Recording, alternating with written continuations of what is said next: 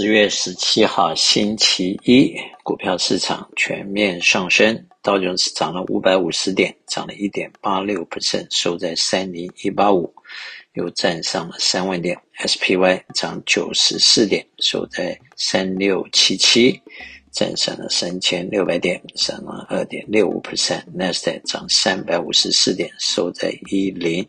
六七五涨了三点四三 percent，纳斯达克跌得多，反弹的也较多。欧洲方面，英国正零点九，英国换了一个财政大臣，把前面说的那些 discount 那个税的这些呃计划都取消了。德国正一点七，法国正一点八三。亚洲方面，日本正零点七五，香港恒生正一点四九，中国上海正零点一。上海指数收在三八四六，再来看一下债券市场。债券市场最近基本上利息都是上升的。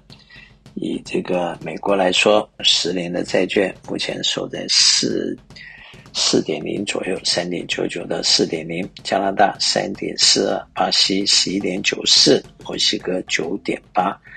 墨西哥和巴西都是非常高的利率。德国二点二六。英国三点九六，法国二点八四，意大利四点六四，瑞士一点二五，荷兰二点五八。亚洲方面，日本还是在零点二四，新加坡三点五，南韩四点二三，印度七点四一。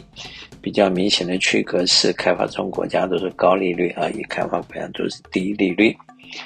那么。就我所知，已开发的国家，包括欧盟、包括美国、包括日本，国家的债务都非常的厚重，所以低利息也是相对减少政府的开销。那么代表恐惧和规律指数在二十九，前天最低时候大约掉到了十八左右，现在反弹。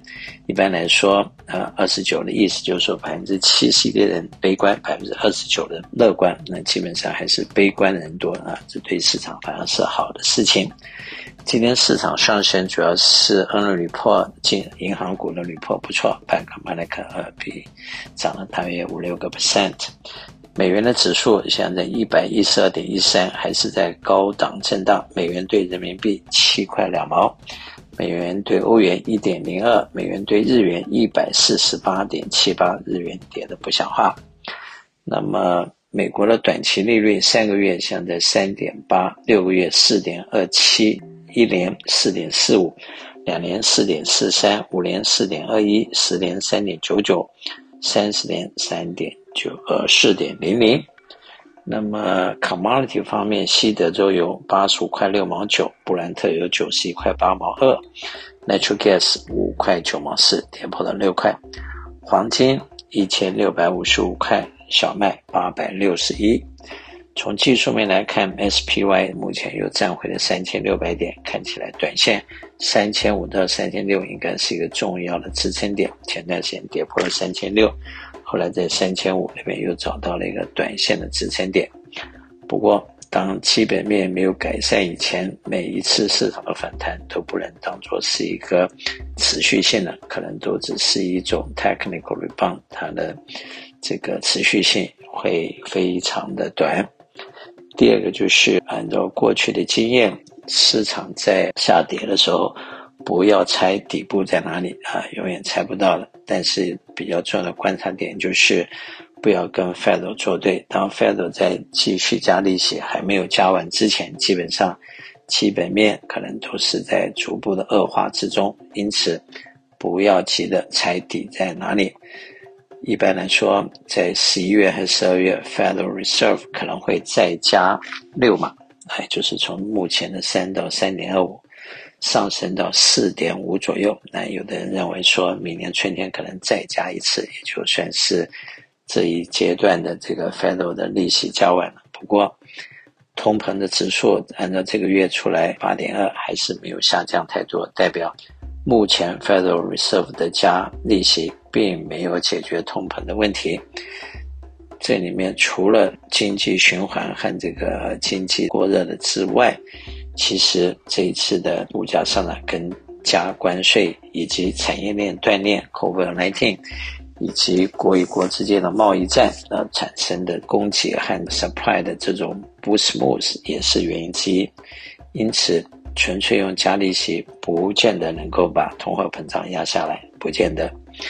那么我们没有预测未来的能力，也不想在这里浪费时间预测市场。不过，投资的原则就是在市场下跌的时候要不跌，或者是少跌一点；在市场上升的时候要跟着一起涨，或者涨得多一点。那么，既然没有具备预测未来能力，就要懂得怎么样做风险管理。同时，在 retirement fund 里面，保本的功能和 profit locking 的功能都应该兼顾到。